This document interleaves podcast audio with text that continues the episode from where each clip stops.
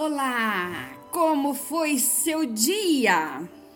Bom, eu espero que tenha sido muito bem, que você tenha saúde plena, que você tenha a alegria do Espírito, do Ruá de Deus dentro da sua alma, da sua vida e que essa alegria do seu espírito seja trazida para fora, para que todos vejam a sua alegria. Bom, eu não vou me deter porque hoje eu tenho uma coisa maravilhosa para dizer. Eu vou falar da décima aparição de Jesus e desta vez, ai, foi para uma pessoa maravilhosa. Quer ver? Vamos começar então. Hoje é, nós estamos hoje no sétimo dia da quinta semana. Sétimo dia significa que estamos completando a quinta semana. Hoje são 35 dias que perfazem cinco semanas do Homer. E vamos recitar a bênção da contagem de hoje, dia 1 de maio de 2021. No calendário hebraico, 20 de Iyar de 5781.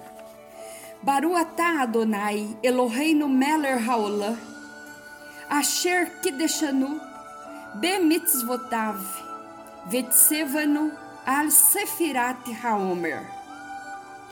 Bendito és tu, Adonai, nosso Deus, Rei do universo, que nos santifica com os teus mandamentos e nos ordena sobre a contagem do Homer.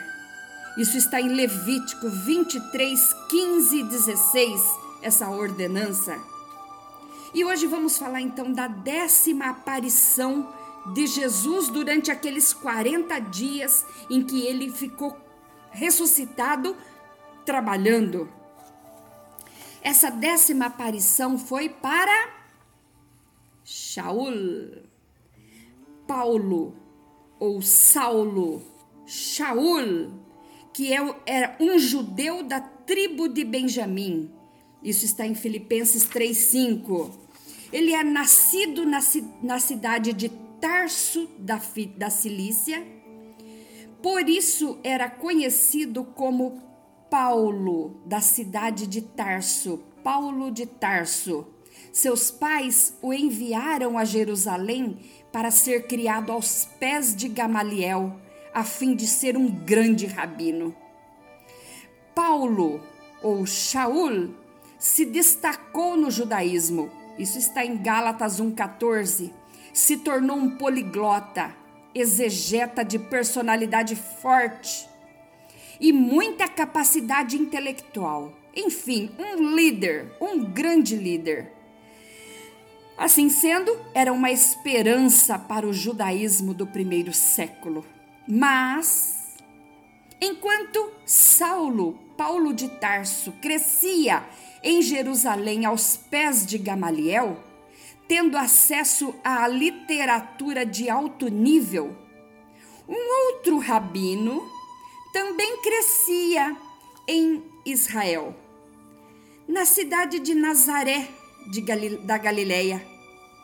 E as histórias e os livros que ele ouvia eram as que seu pai contava. E as, e as, li, as literaturas que lia estava nos livros da Torá dos Salmos e dos Profetas.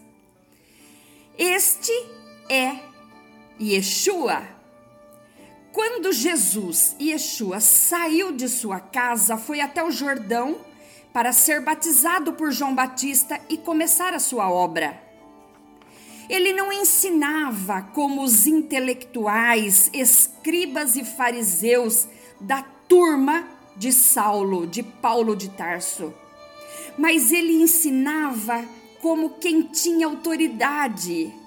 Os cegos viam, os paralíticos andavam, os mudos falavam, os mortos ressuscitavam e por aí vai. Isso despertou ciúmes e inveja pelos membros do sinédrio, e é neste momento que se levanta Saulo, Paulo de Tarso, para acabar com esse cristianismo. Saulo de ou Paulo de Tarso recebe alguns títulos inerentes à sua característica. Atos 9:1 diz que ele era como uma fera selvagem que respirava ameaças e mortes. Gálatas 1:13 e Atos 8:3 diz que ele assolava a igreja de Deus e matava os seguidores de Cristo e muitas outras atrocidades. 1 Timóteo 1,13 diz que Paulo, Saulo, Paulo de Tarso era blasfemo, blasfemo, perseguidor, injurioso. E tem outros adjetivos que definem as suas maldades, mas eu vou parar por aqui. Com tanta perseguição após a morte de Jesus, os crentes se reuniam em casas a portas fechadas. Um dia, esse touro bravo, essa besta fera, esse assassino em série, vai para Damasco com a intenção de acabar de vez com os crentes. Porém, o domador de touro bravo o alcança e o derruba no chão. Agora Saulo vai saber quem era aquele rabino que saiu da periferia da Galileia, especificamente de Nazaré, a cidade dos rejeitados, a região do barril de pólvora, o dono da igreja. Atos 9, de 3 a 5 diz: E indo no caminho, aconteceu que, chegando perto de Damasco, subitamente o cercou um resplendor de luz. E caindo em terra, ouviu uma voz que lhe dizia: Saulo, Saulo. Shaul, Shaul. Jesus falou em hebraico, porque Paulo era o nome grego dele. Por que me persegues? E ele disse: Quem és, Senhor? E disse o Senhor: Eu sou Yeshua, Jesus a quem tu persegues. Você percebe que quem perseguir aquele que é seguidor de Jesus está perseguindo o próprio dono dele, que é Jesus? O touro bravo está domado e não tem outra saída. Dali foi levado cego para a casa de Judas e lá ficou por três dias orando e jejuando. Enquanto isso, Ananias recebe do Senhor a ordem para ir até Saulo e impor as mãos sobre ele. Ananias estava cheio de medo, mas o Senhor lhe acalma, lhe encoraja e conta o que vai fazer com ele na obra. Ananias fez o que o Senhor mandou. Saulo foi curado e batizado com o Espírito Santo e começou a ensinar por todo lado. E ele conta aqui, ó, em 1 Coríntios, capítulo 15, versos 6 a 8, no verso 8 ele diz: "E por derradeiro, depois que ele apareceu para todos, por derradeiro de todos, me apareceu também a mim como a um abortivo." Esse é Jesus que não deixou escapar nada e hoje nós vamos falar de Malhut Sheberod, nobreza na humildade que Jesus tem de sobra.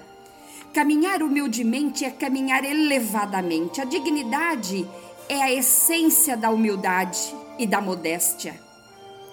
A humildade é o esplendor da, da, da majestade. A, cuidado, a humildade que esmaga o espírito humano e nega a soberania individual não é humildade. Eu preciso diz, perguntar a mim: minha humildade me humilha ou me faz sentir dignificado? Sinto-me vivo e vibrante, sendo humilde? Exercício de hoje. Ensine alguém como a humildade e a modéstia amplia a dignidade humana. Que Deus abençoe a sua vida. Até a próxima contagem do Homer.